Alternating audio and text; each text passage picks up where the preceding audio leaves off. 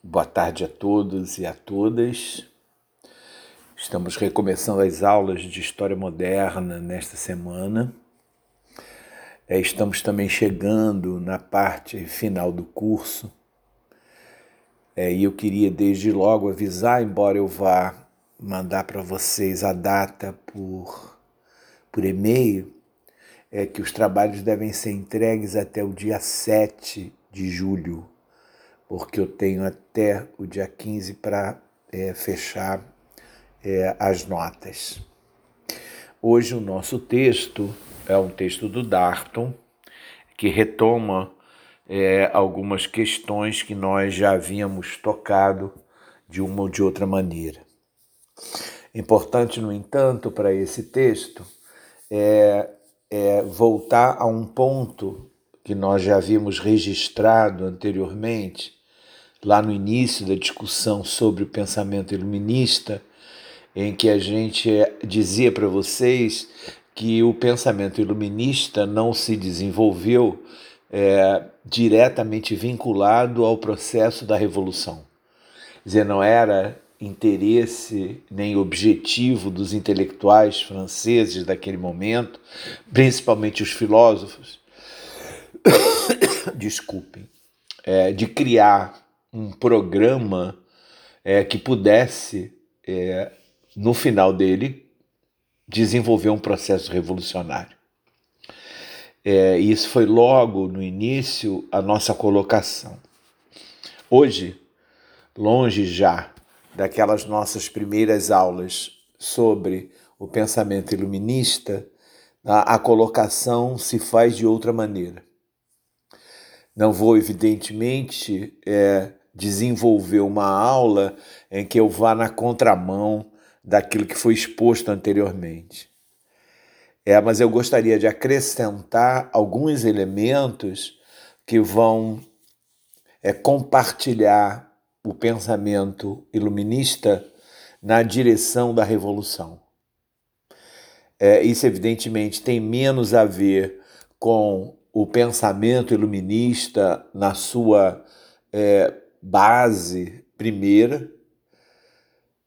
E por isso mesmo, um dos primeiros aspectos importantes a ser considerado é nessa nova ideia de pensar né? é, como é que o desdobramento desses valores iluministas é, e como enfrentando mais de perto a crítica ao antigo regime ganharam uma dimensão mais popular e imprimiram né, uma novidade importante, que é a politização da imprensa, né, reivindicando vários elementos importantes ligados à liberdade de imprensa, né, é, e que acabam produzindo uma série né, de produções importantes que vão ser necessárias, positivas, para o processo de desenvolvimento da revolução.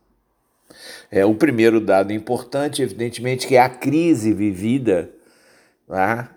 é, nesse período da década de 70 na França. É uma crise que tem a ver com vários aspectos ligados à produção agrícola, em particular com o aumento né, do preço do pão em função de secas e cheias que ocorrem indistintamente durante esse período que vai dos anos 70 do século XVIII até o final do século, ultrapassando inclusive a data tomada como referência para a Revolução, mas não o processo revolucionário, que é outro aspecto importante é, nessa maneira de entender o que a gente está trabalhando. O outro aspecto importante além desse que está ligado à crise? É, desculpem, o aumento da produção de panfletos e libelos por um grupo vinculado àquilo que nós vamos mais na frente desenvolver melhor, que são os clubes políticos, formado é, de homens que têm uma relação direta com os iluministas, leram os iluministas e que passam a ser chamados pelos historiadores como subliteratos tá? ou iluminismo de baixo. Esse é o tema é, desenvolvido lá pelo Darton nesse texto é, que vocês leram. Tá? É, mas antes da gente entrar propriamente nisso, era bom fazer uma contextualização um pouco mais densa para vocês poderem entender o papel lá, desse baixo iluminismo, ou iluminismo de baixo, que vocês leram no texto do Darto. Então, as mudanças importantes na França ocorrem é, principalmente a partir de 1770. E é interessante é porque nessa década de 1770 há um aspecto interessante vinculado a uma figura que tem uma relação com o iluminismo, com a maçonaria e com o próprio Estado, que é o Turgot. É, o Turgot é o primeiro a reconhecer que há uma crise em França. E o primeiro também a tentar pensar numa forma de resolvê-la. É, o Turgot era um homem dessa nova elite intelectual, é um cara que tinha relações diretas com os fisiocratas, ou seja, aqueles que defendiam a, a aplicação de recursos no campo, né, no sentido de recuperar a produção. Ele foi ministro né, do Estado francês entre 1774 e 1776, ou seja, é, no reinado já né, é, de Luís XVI. Ele é autor de verbetes na enciclopédia e era amigo de vários enciclopedistas. É, principalmente, ele frequentava os salões, não só os salões, mas também as lojas maçônicas, por ter uma relação direta com os maçons. Era um cara extremamente inteligente, excelente administrador, não é à toa que ele vai ocupar esses cargos, né, de, esses cargos no, no Estado de ministro. Tá? É, além disso, ele é de alguma maneira aquele que incentiva o Condorcet, ou que incentivou o Condorcet a fazer as suas reflexões. Eu não gosto da palavra discípulo, tá? mas os textos que a gente lê informam tá? É, que Condorcet era um discípulo de Turgot, etc. A gente já falou do Turgot lá atrás quando discutimos a palavra civilização. Né? É, evidentemente que por conta disso é fácil perceber como o Turgot está envolvido com a questão do progresso, é? com a filosofia é, do progresso. É? é, ele percebe os riscos que ameaçavam a França, inclusive os riscos de guerra civil, a partir da década é, de 70 do século XVIII, né? principalmente em função da repressão que cada vez era mais intensa sobre os movimentos de oposição, é, principalmente liderados por intelectuais menores, é, envolvidos com a imprensa política, produtores de jornais que cada vez mais se intensificam a partir da década de 1770, tornando-se quase jornais diários, né? o que é um dado importante para a gente perceber como a situação se complica a partir é, desse momento. Né? É, o tempo inteiro Turgot tentou fazer com que os princípios fisiocráticos é, pudessem ser um dos elementos de base da política de Estado né? É, é, lógico que ele via isso no sentido de uma relação de aproximação entre campo e cidade, ou seja, campo e desenvolvimento das indústrias. Né? É, ele era um defensor né, dessas alternativas burguesas. Então, ele tem uma relação com o iluminismo, com a maçonaria, com os fisiocratas e com o Estado. É um exemplo importante para a gente poder entender todo esse processo. Né? Ele é demitido do posto de ministro em 1776. É interessante a data, porque ela coincide com a Declaração de Independência dos Estados Unidos, é, para a qual ele tinha muito interesse em analisar. É, interesse pelo fato, evidentemente, dos interesses fisiocratas estiver, estarem presentes nesse processo revolucionário americano, e também, por outro lado, porque os maçons forçavam a barra em França é, no sentido de uma crítica à dimensão do antigo regime, requerendo o tempo inteiro uma constituição para a França, ou seja, uma legalização disso. É, Lembrem-se que há 100 anos os Estados Gerais não eram convocados. Tá? É, o espírito absoluto do Estado francês acabou fazendo com que desde Luís, é, Luís XIV é, o Estado, é, os Estados Gerais não fossem convocados. Não. Né? É, além disso, a, a importância dele é, é grande porque ele é, tinha um papel como ministro importante, ele era um dos quatro controladores gerais de finanças é, de Luís XVI.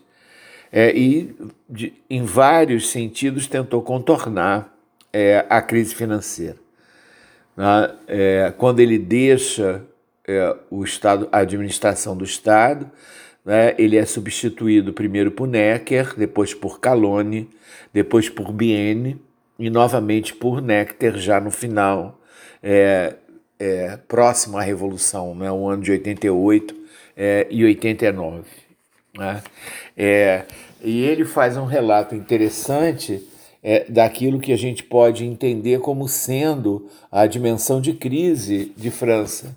Né? É, primeiro, é, o relato dele aponta para uma crise financeira é a crise financeira que está chegando no limite, quase na bancarrota do Estado francês, com um déficit enorme nas contas públicas.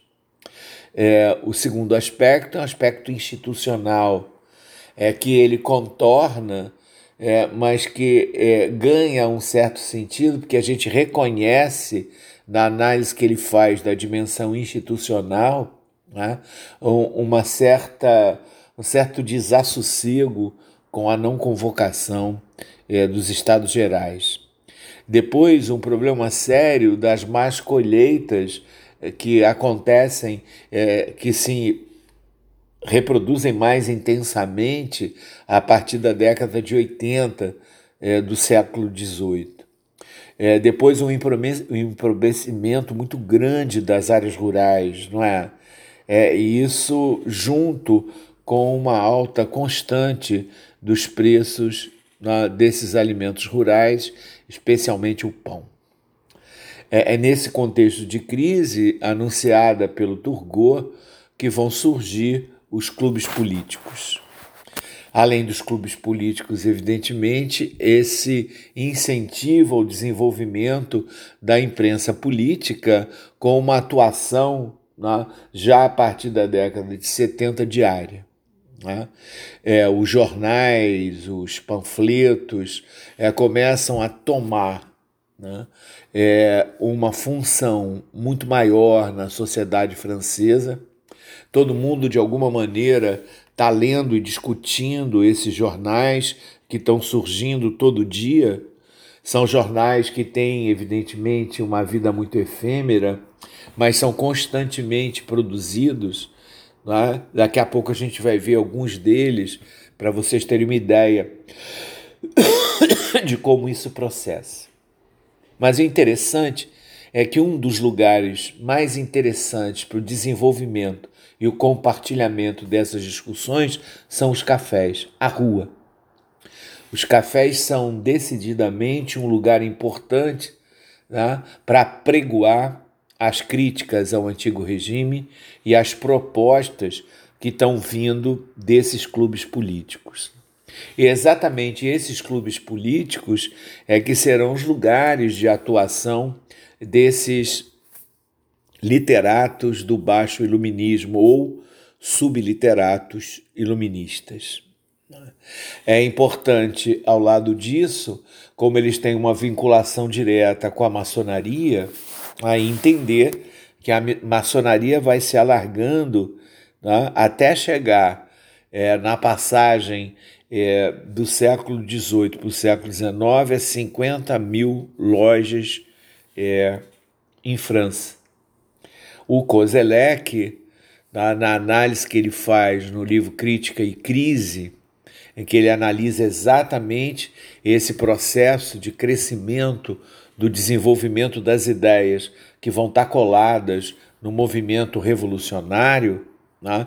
ele chama atenção para a importância da maçonaria.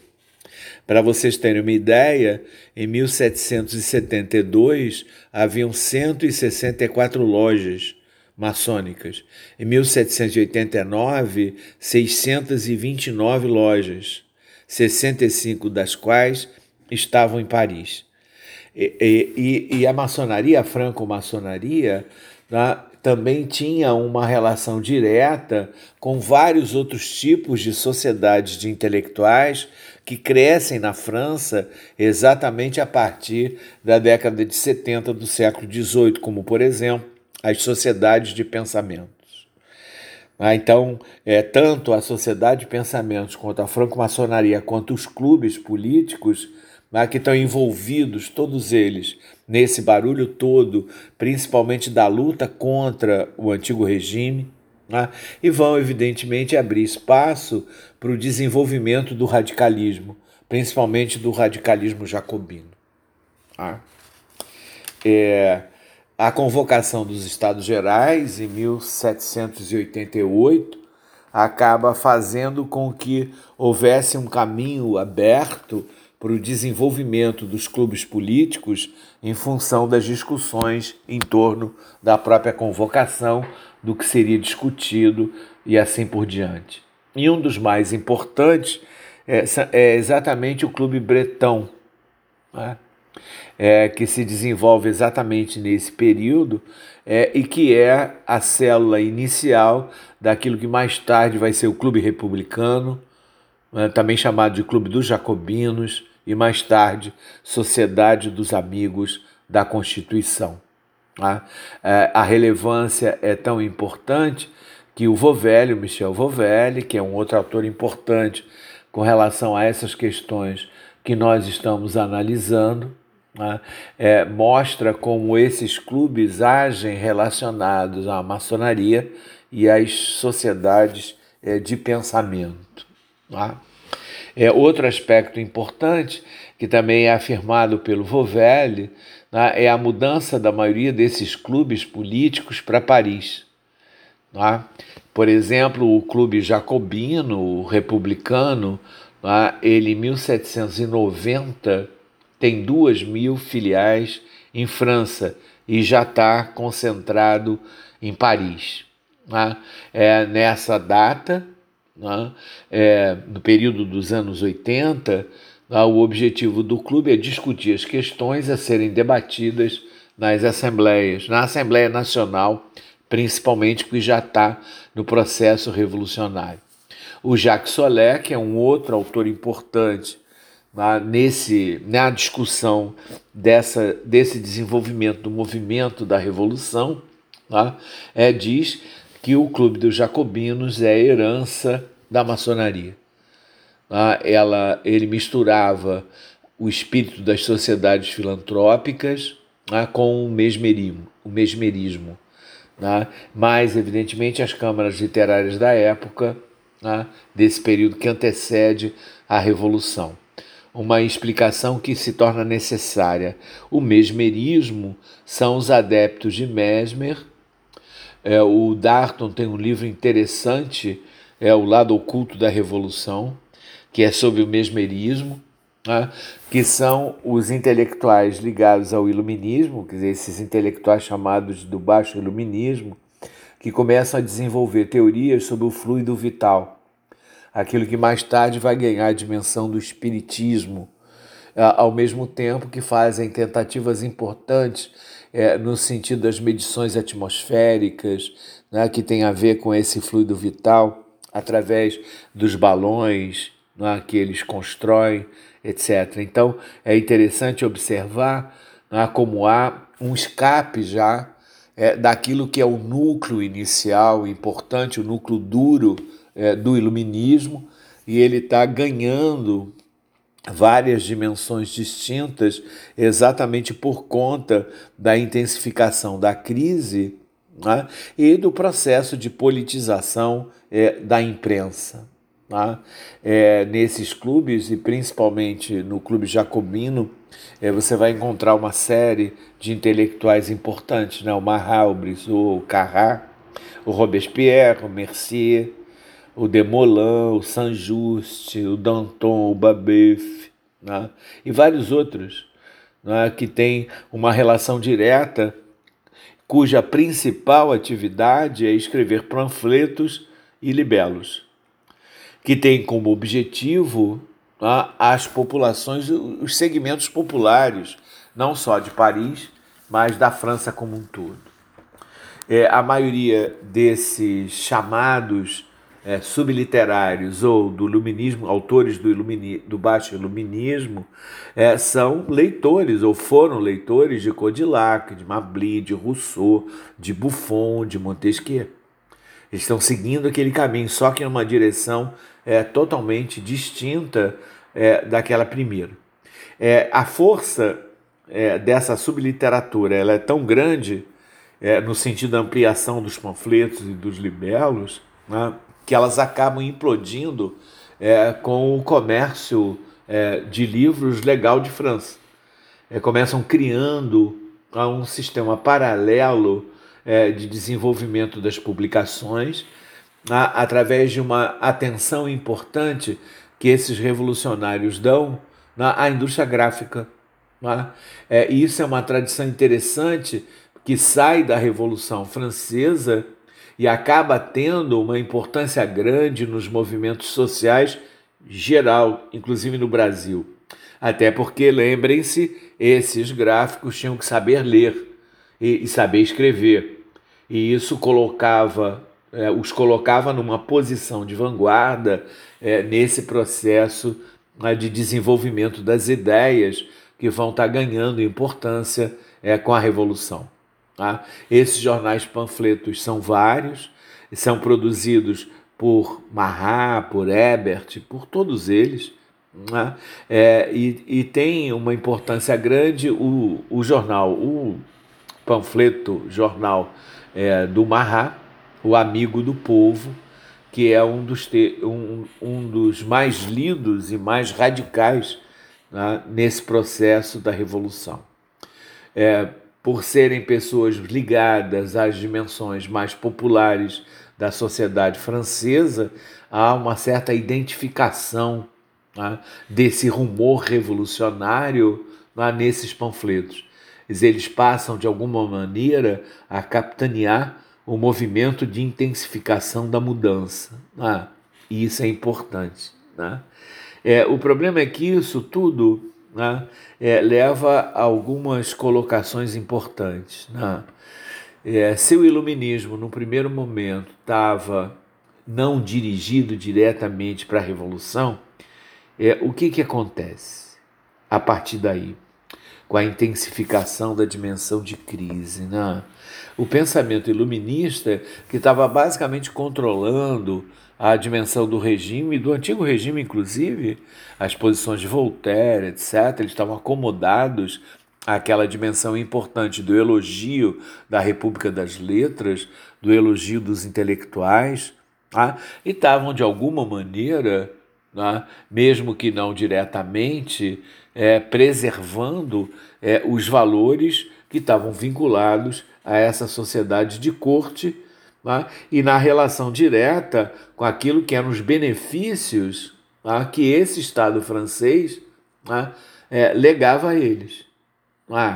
É, o que ocorre a partir da intensificação desses processos é, de leitura e discussão, dessa fermentação de ideias mais ligadas a, a uma aplicação é, popular, a sua aplicação popular, é que vai ser desencadeada o que muitos autores, como o Vovelli, o Solé, né, é, chamam de uma mudança de qualidade na próprio, no próprio modo de percepção é, do valor dessas ideias. Essas ideias agora estão é, ligadas a um processo de desenvolvimento de práticas culturais é, baseados numa dimensão muito mais importante de intercâmbio público de ideias, ou seja, estão saindo da República das Letras, estão saindo dos salões, estão se movimentando na rua. Então, a ideia positiva nesse momento do iluminismo, é visto a partir dessa perspectiva nova, é eles transformarem o pensamento iluminista num conjunto de práticas culturais que abrem caminho para esse processo de defesa da liberdade e de ampliação dessa relação com o povo, com os segmentos populares. Então, o iluminismo vai para a rua. É essa a grande mudança que, que ocorre a partir daí. E é lógico que ela vai promover tanto a politização da imprensa quanto as inovações é, que são feitas na própria imprensa. Não. É, há um, um destaque especial para a produção dos panfletos, é, antes da Revolução e depois da Revolução. Há um dado importante no livro do Vovelle, é que ele diz que de 1789 a 1792, 12 mil panfletos circulam em Paris. Tá? É, e ele vai dizer ainda que o pico da produção de panfletos é exatamente entre 1789 e 1792. Né? Esse é o momento do pico. Né? É, o problema é que essa forma de desenvolvimento é, dos valores das luzes é, numa dimensão mais popular, vai trazer algumas questões.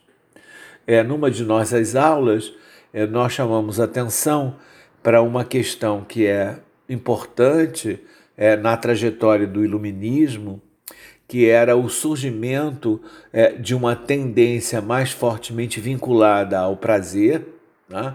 a relação entre o hedonismo né, e o processo da liberdade de pensamento, é, que estava vinculado à literatura pornográfica. Né?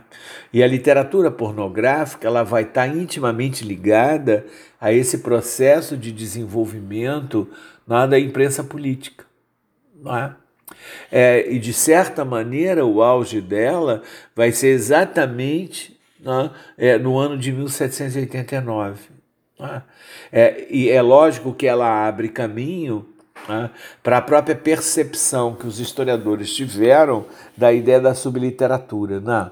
É, como ela é muito diferente né, daquela dimensão mais sofisticada né, é, do núcleo for, forte, do núcleo duro é, do iluminismo, é, essa nova literatura é olhada pelos próprios representantes dessa, desse auto-iluminismo é, como precária né, e como totalmente sem sentido. Entretanto, se você observa pelo outro lado, é, no sentido da relação, desculpem, que se estabelece com a sociedade francesa, essa literatura é a literatura mais lida em França.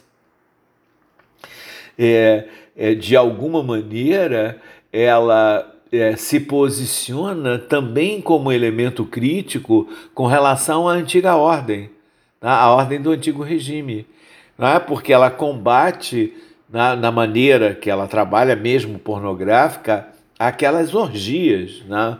é, da sociedade de corte, da nobreza, etc. É? É, e, e isso acaba fazendo com que vários textos dessa literatura ah, ou dessa subliteratura tenham uma configuração importante é, no sentido de tomarem personalidades importantes do Estado francês, é, da sociedade parisiense, ah, para trabalhá-los como protagonistas dessa literatura. Por exemplo, é muito comum nos panfletos pornográficos você estabelecer uma conexão, você vê estabelecida uma conexão entre homossexualismo é, e o clero. Tá? Então, esses aspectos são centrais para a gente ver como está correndo junto a ideia da liberdade, tá? pensada pelos libertários e pensada pelos libertinos. É, a questão moral será decisiva no processo da revolução. Como a gente não vai trabalhar o processo da revolução, vocês vão ver isso é, numa outra disciplina, é importante estabelecer esse quadro para facilitar a própria compreensão de vocês mais tarde do processo revolucionário. Vejam, a revolução pode ter começado em 1789, mas ela vai se arrastar até o fim do século. O processo revolucionário francês tem né, muitos estágios diferentes, muitas fases diferentes, e é interessante perceber que a cada uma dessas fases né, esses radica radicalismos aumentam. É principalmente porque há, é, no contexto de formação é, dessa sociedade burguesa francesa, né, uma dimensão moral muito forte. E essa literatura pornográfica coloca em evidência exatamente as coisas que afetam essa dimensão moral. Ou seja, a presença muito forte do catolicismo na, em França acaba fazendo com que, mesmo nesse processo de renovação, é, mesmo nesse movimento em torno da liberdade, aquela base religiosa permaneça e seja um elemento ativo na construção dessa referência moralizante do processo revolucionário. Vocês é, devem prestar atenção nisso, que essas discussões serão fundamentais, por exemplo, entre Robespierre e Danton, lá no próprio Clube dos Jacobinos. Né? Então, essas ideias são importantes. Né? É, com isso, a gente está preparando o terreno é, para poder olhar mais de perto as proposições feitas pelo texto do Darton, que a gente continuará na nossa próxima aula, na quinta-feira é, próxima. Mais uma vez, lembrando a vocês que a data da entrega do G2, desse último trabalho, é, será no dia 7 de julho, no mesmo sistema anterior, na via é, a distribuição né, de, pelo e-mail dos trabalhos, a remessa dos trabalhos pelo e-mail. Espero que todos estejam bem. Ah, e obrigado pela atenção.